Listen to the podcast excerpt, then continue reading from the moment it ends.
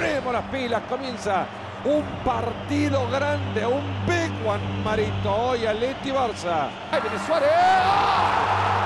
¡Gol! Suárez le marca al Barcelona, Leti 2, Barça 0. Sabemos el momento primer anímico que, que viene Barcelona, es una situación difícil, es complicada le desearía a nadie, pero que tenemos que estar satisfechos del gran partido que hicimos. En medio del desierto, un oasis llamado clásico de la primera semifinal de la Supercopa de España. ¡Puede pegar Valverde! ¡Gol! Podemos ir orgullosos de las, de las, de las sensaciones, ¿no? Que llegar Nico, ¡gol! ¡Gol! del Athletic Club. La sorpresa de todos nosotros. ¿eh? Y diciendo que hay manera de perder. Si había que perder, teníamos que perder con orgullo, teníamos que perder con valentía, teníamos que perder jugando, teníamos que perder yendo para adelante. Octavo de final de la Copa del Rey, la Real Sociedad enfrenta al Atlético de Madrid. Y seguir son los de pegó gol.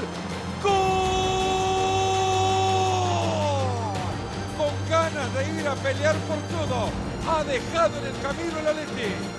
La temporada pasada fue magnífica, hace solamente cinco meses o seis, y esta temporada está siendo hasta hoy muy difícil. Barcelona se está quedando sin la Copa del Rey. el árbitro señala que es penal. Es penal para el Athletic Club. Damuniain lo patea.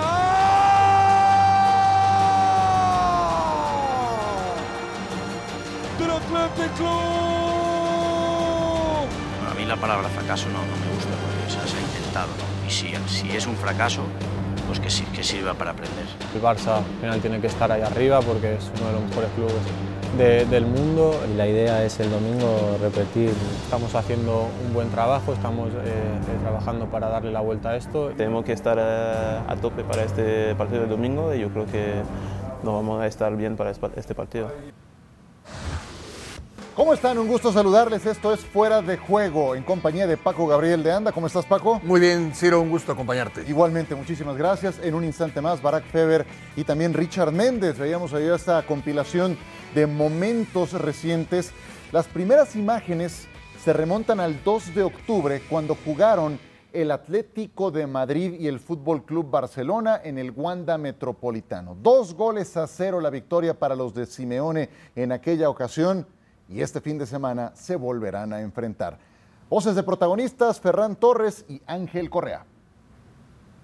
No, nosotros sabemos que, el Barça eh, al final tiene que estar ahí arriba porque es uno de los mejores clubes del mundo. Es verdad que bueno, no venimos en nuestra mejor situación, pero creo que estamos haciendo un buen trabajo, estamos eh, eh, trabajando para darle la vuelta a esto y yo creo que pronto tendremos los resultados.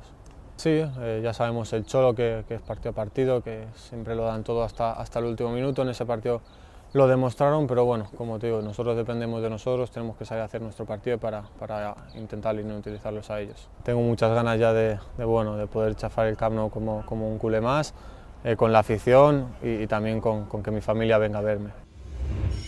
Sí, sí, bueno, creo que que en la ida en casa hicimos, hicimos un, partidazo, creo que nos salieron muy bien las cosas como lo, habíamos planteado y la idea es el domingo repetir eh, de nuevo, sabemos lo, difícil que es por la clase de jugadores que tienen ellos, pero ojalá que, no, que nos salga un, gran partido. Los jugadores jóvenes que tienen, que son grandísimos eh, jugadores, sabemos lo, lo fuerte que son y que se hacen ahí de, de local, pero bueno, nosotros pensamos en, en, nosotros, en cómo, en cómo tenemos que hacerle daño y, nada más.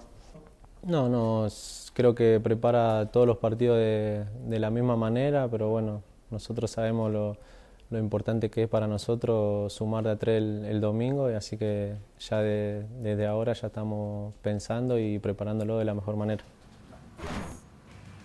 Ahí los puntos de vista de Ferran Torres y de Ángel Correa. ¿Cómo se ha ido cerrando la distancia, la diferencia en la tabla general entre estos dos equipos? Estamos llegando a un punto en que el Barcelona tiene 35 y el Atlético de Madrid tiene 36. Una oportunidad inmejorable, Pablo, para el eh, Paco, perdón, para el eh, Fútbol Club Barcelona para subir a puestos de Champions. Sí, así es, Ciro, es, eh, inevitable el hablar de la, del momento difícil que tiene el Barcelona. y si hay un momento en que se puede convertir en punto de inflexión, es este. Sin lugar a dos, ya no hay margen de error, no hay margen para eh, empates, para dejar ir puntos en casa. Y qué mejor que ante el campeón de la liga, ¿no? Exacto, y es además en su estadio. Es, una gran oportunidad que no puede dejar ir eh, Xavi en este enfrentamiento contra los del Cholo Simeone. Saludo también a Barack Feber, a Richard Méndez. Barack, ahí está la oportunidad para el Barcelona de subir a puestos de Champions, pero las sensaciones recientes del equipo dan para pensar que puede sacar este partido. ¿Cómo estás? ¿Cómo estás, Ciro? Saludos también a Paco y a Richard. No, las sensaciones más positivas creo que se basan en que el espejo, en que el Atlético de Madrid también llega en su peor momento, ¿no? Eh, y que basado en la flaqueza del Atlético de Madrid, el Barcelona se puede hacer grande porque ciertamente es el Atlético de Madrid menos temible que ha visitado el Camp Nou desde hace mucho tiempo. Pero a mí no me inspira nada de confianza este Barcelona, no me parece que controle sus partidos, eh, no me gusta su, su propuesta en general. Eh, me parece que sus automatismos son muy, muy pobres. Su, presión tras pérdida le ha causado daños aún en sus mejores partidos. Y, cuando digo sus mejores partidos, quiero decir en los partidos menos malos, porque realmente no creo que, el Barça haya jugado bien al fútbol durante toda la temporada. Richard, entonces, ¿será el equipo menos depresivo el que saque adelante este partido?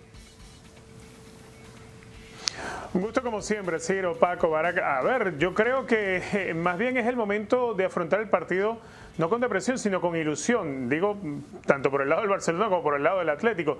Si uno se pone a, pensar en el Barcelona, nos ha caído con el discurso desde Chávez, Joan Laporta, todo este tiempo, de que se pierden los partidos, pero se sienten orgullosos de la forma en la que se juega y se sienten orgullosos de los chicos jóvenes.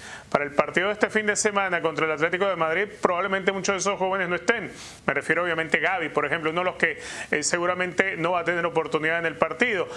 Tampoco ya. ¿Por qué? Bueno, porque Barcelona va a apostar a Dama Traoré, va a apostar a Aubameyang, probablemente vea algo de acción también de Embelé y estará Ferran Torres. Es decir, se cae el discurso de los jóvenes y hay de esos tres nuevos fichajes, hay dos que no tienen mucho de ese gen Barça, del trato de pelota, todo lo contrario, por características, tanto Dama Traoré como Aubameyang son jugadores de muchísima potencia, de muchísima velocidad.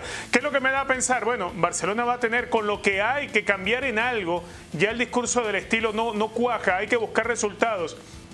Y si esta es la forma en la que piensa encarar Barcelona el partido en Camp Nou contra el Atlético de Madrid, que si bien el Cholo Simeone pareciera haber perdido aquella pegada, aquella efectividad en las jugadas de contragolpe y aquella seguridad defensiva, creo que el escenario que hoy le pone el Barcelona por delante es el ideal para que el equipo del Cholo Simeone recupere aquello que se le había perdido.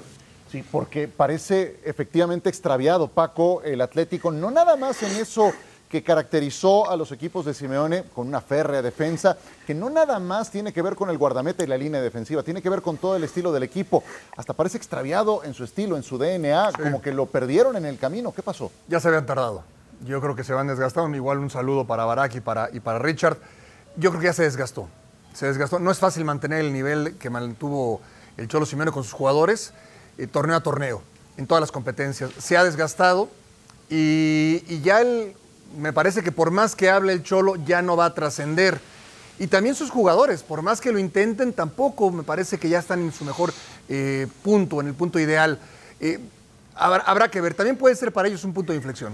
También este partido puede ser, es el Barcelona, quieras o no, quizás la peor versión del Barcelona de los últimos tiempos, que ya es decir, pero es el Barcelona.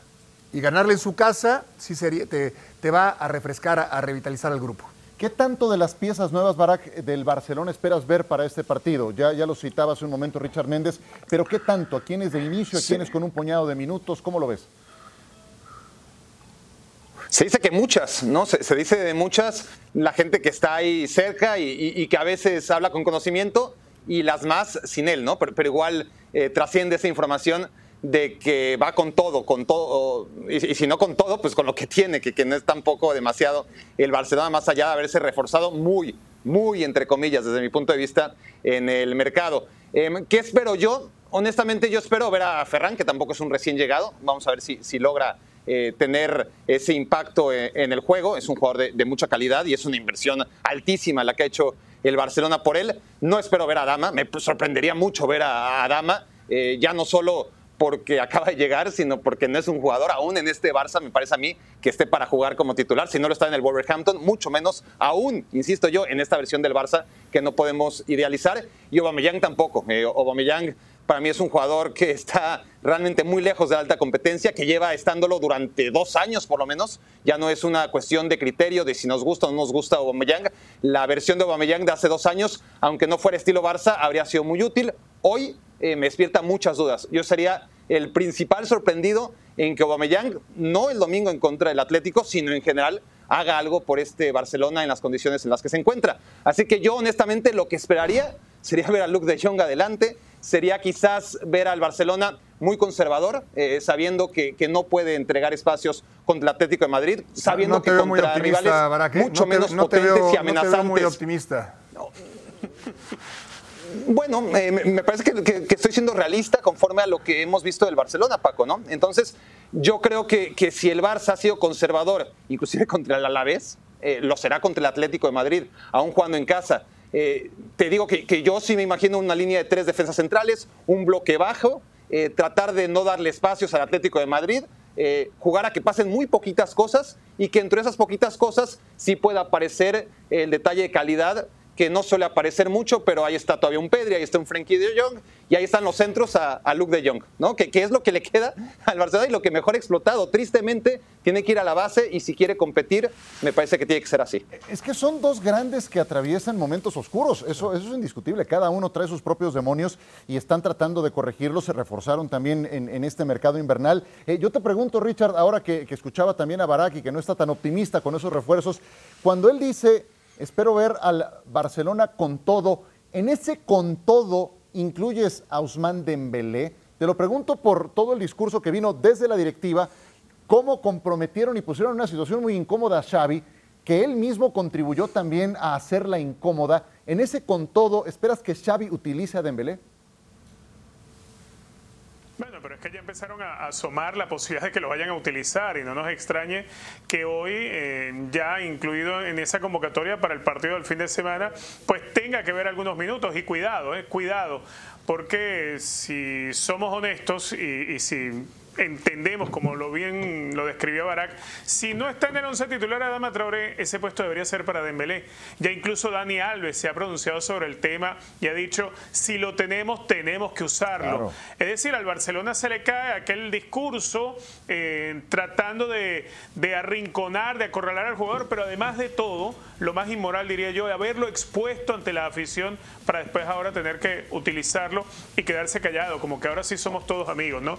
Ese tipo de cosas, si bien eh, puede servirle a Barcelona para jugar un partido, puede servirle a Dembélé de jugar, es cierto que en el grupo deja una impresión malísima y muy desagradable con respecto al cuerpo técnico y a la propia directiva del Fútbol Club Barcelona. Esas son cosas que también merman en el ánimo de un equipo que, repito, viene atravesando una complicación tremenda dentro de, lo que es su plantilla, pero que además las complicaciones las tiene más arriba, las tiene a nivel institucional.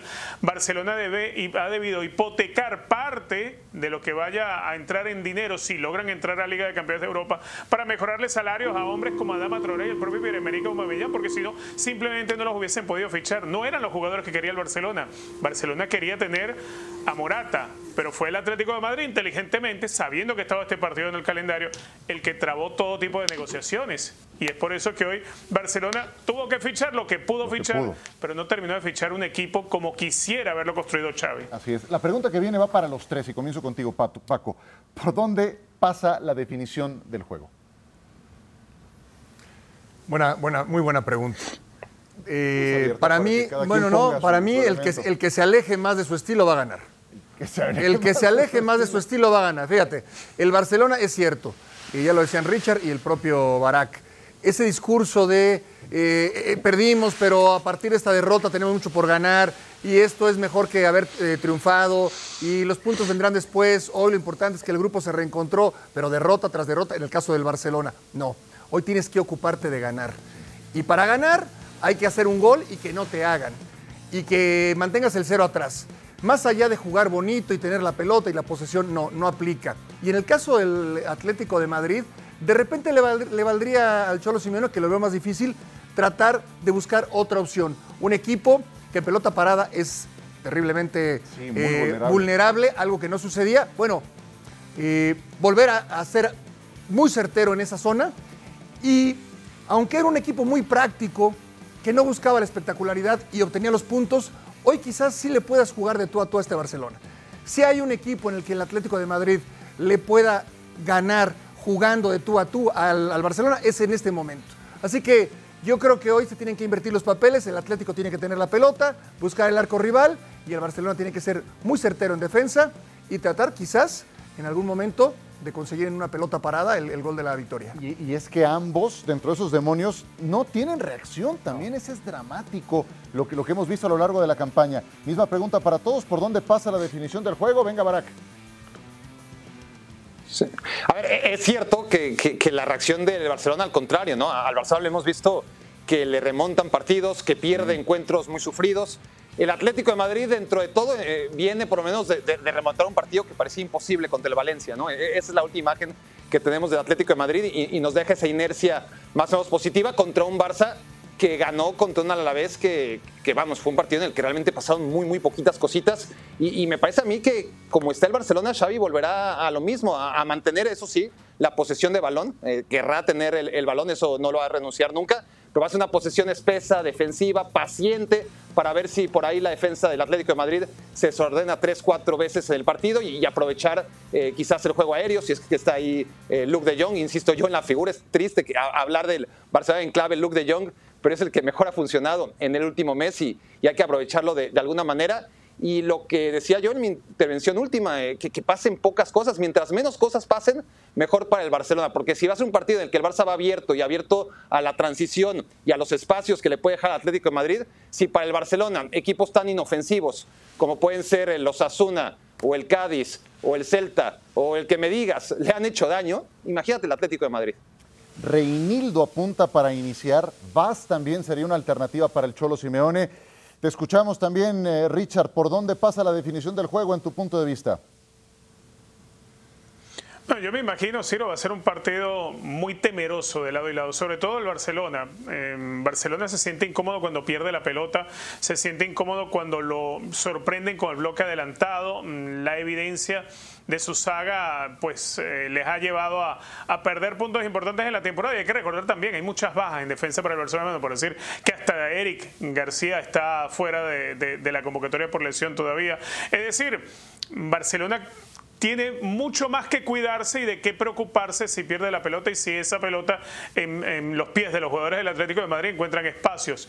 Porque si bien el Atlético de Madrid no es un equipo que anda bien en la temporada, es un equipo que todavía tiene elementos, por ejemplo, Luis Suárez. Si Luis Suárez llega la mitad de lo enchufado que estuvo en esta doble jornada con la selección uruguaya, pues Barcelona mm, lo va a pasar muy mal. Y a alguien como el uruguayo le basta con tener una sola. Eh, si bien uno entiende, no va a estar Antoine Griezmann, porque tampoco puede contar con él el Cholo, sin duda alguna sigue siendo un equipo que, que con alguna pelota que pueda soltar eh, a- a- y que le llegue en buena forma al uruguayo, puede terminar por definir un partido que creo va a ser un dolor de cabeza para el Barcelona poderlo sostener desde el punto de vista de los nervios y la temerosidad del rival que tiene por delante. Pues ahí está, dos grandes emproblemados.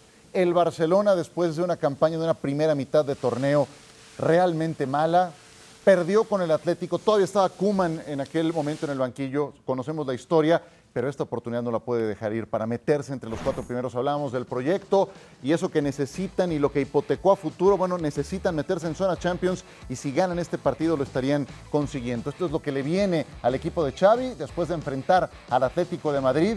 Visitará al Español y luego en la Europa League enfrenta al Napoli. Ese par de juegos contra los napolitanos tendrá en medio el duelo en Valencia ante el conjunto naranjero. Lo que pasa es que siempre nos, detenemos ante una pregunta, ¿qué es el fútbol? ¿Qué es jugar bien? Bien.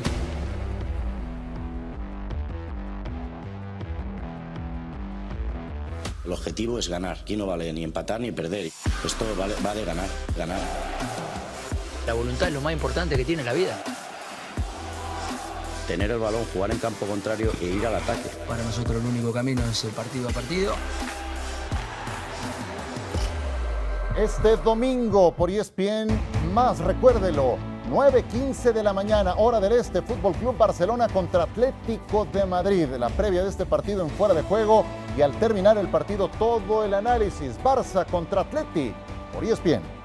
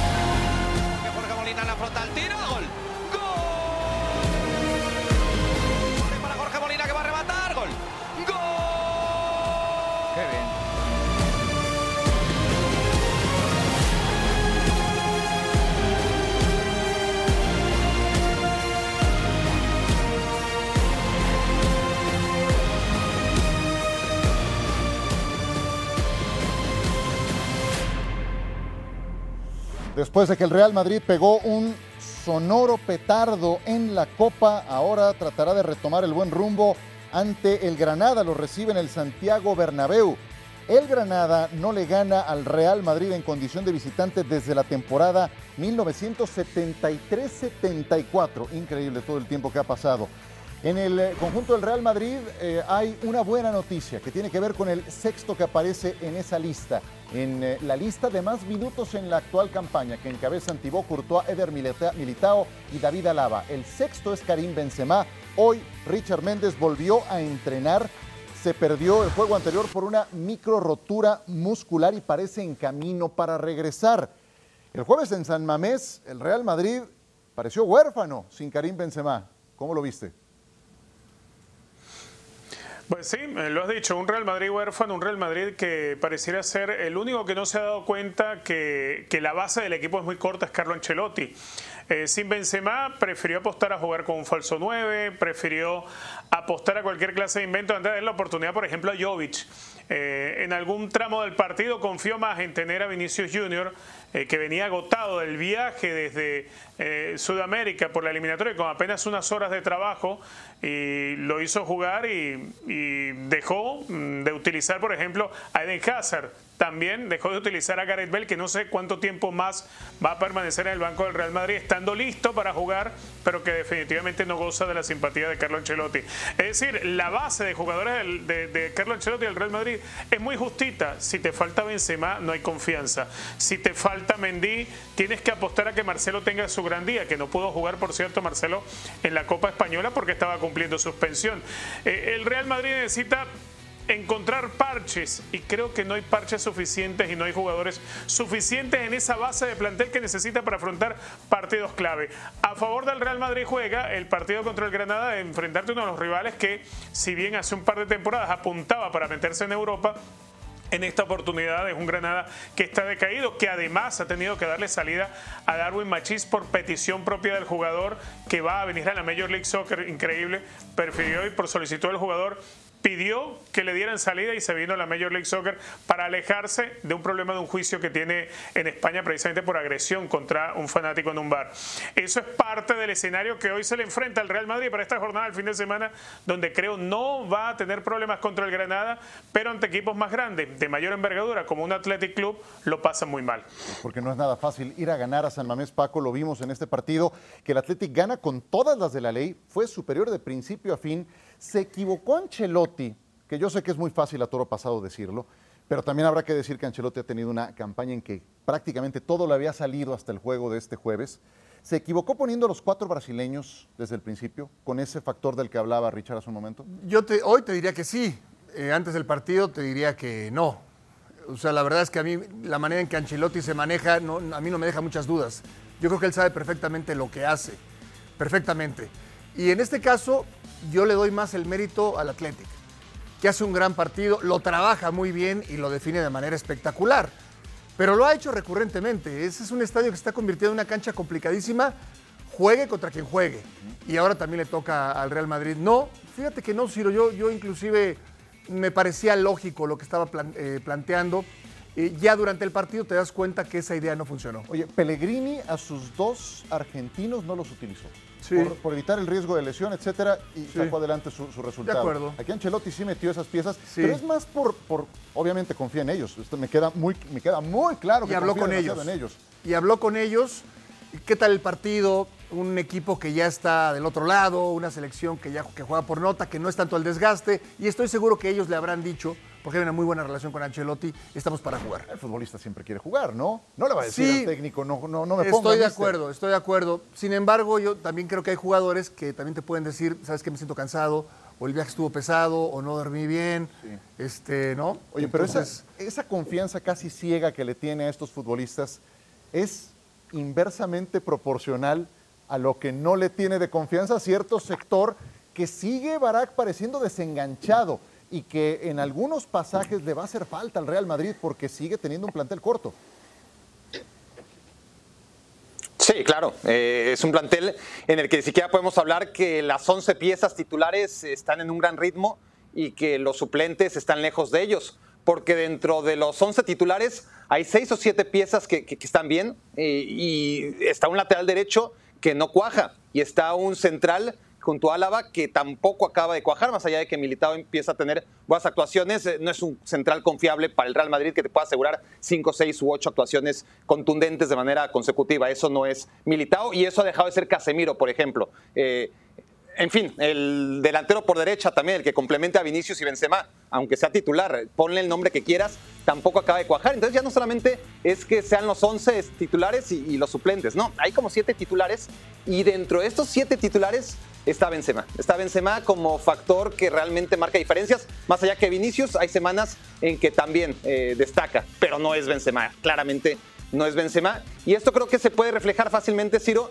desde la perspectiva de que ahora Benzema parece mucho mejor jugador y mucho más importante para el Real Madrid de lo que fue durante muchos años. Y mira que Benzema lleva más de una década jugando en el Real Madrid.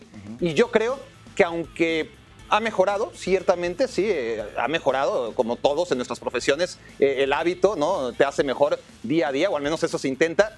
La verdad es que Benzema siempre ha sido bueno. Y si ahora parece tan bueno, es porque los que están a su alrededor ya no son tan buenos como antes. Entonces destaca más. Es una cuestión de perspectiva, ¿no? Cuando estaba junto al mejor Cristiano, al mejor Gareth Bale, al mejor Cross, al mejor Modric, al mejor Casemiro, era uno más brillante, pero uno más. Ahora no. Entonces en este Real Madrid de mínimos, en este Real Madrid flojo, pues Benzema es Dios y, cuando no está Benzema se nota y se nota mucho y los partidos contra el Athletic Club así lo evidenciaron porque jugaron cuatro veces en un par de meses y, los tres anteriores antes de, del partido de Copa del Rey el, Real Madrid quitando la, la- la Supercopa porque ahí sí hubo una superioridad manifiesta en los otros dos partidos de Liga fue por mínimos y esos mínimos los marcó siempre Benzema Eh, los que fallaban los hermanos Williams contra las que no fallaba Benzema y, y en este sentido, el, el Real Madrid, sí, si estamos hablando de este próximo partido, estoy de acuerdo. El Granada, aunque ha mejorado bastante en las últimas semanas, es una presa ideal. Es una presa ideal porque ni es un equipo que se va a encerrar y le va a complicar al Real Madrid, como se ha complicado la vida contra equipos como el Elche, como el Cádiz,